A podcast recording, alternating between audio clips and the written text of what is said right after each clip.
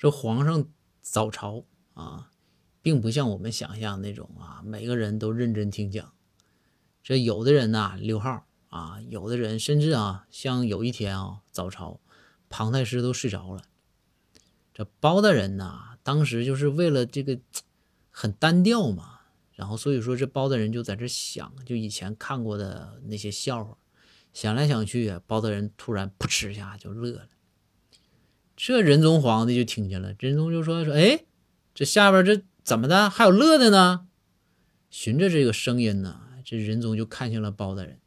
这包大人呢多镇定啊，包大人马上把眼睛就啪瞟向了这个。庞太师做出一副是庞太师笑的这个表情，这仁宗说：“哎呀，来，庞太师挺牛啊，做个梦都能笑出声。”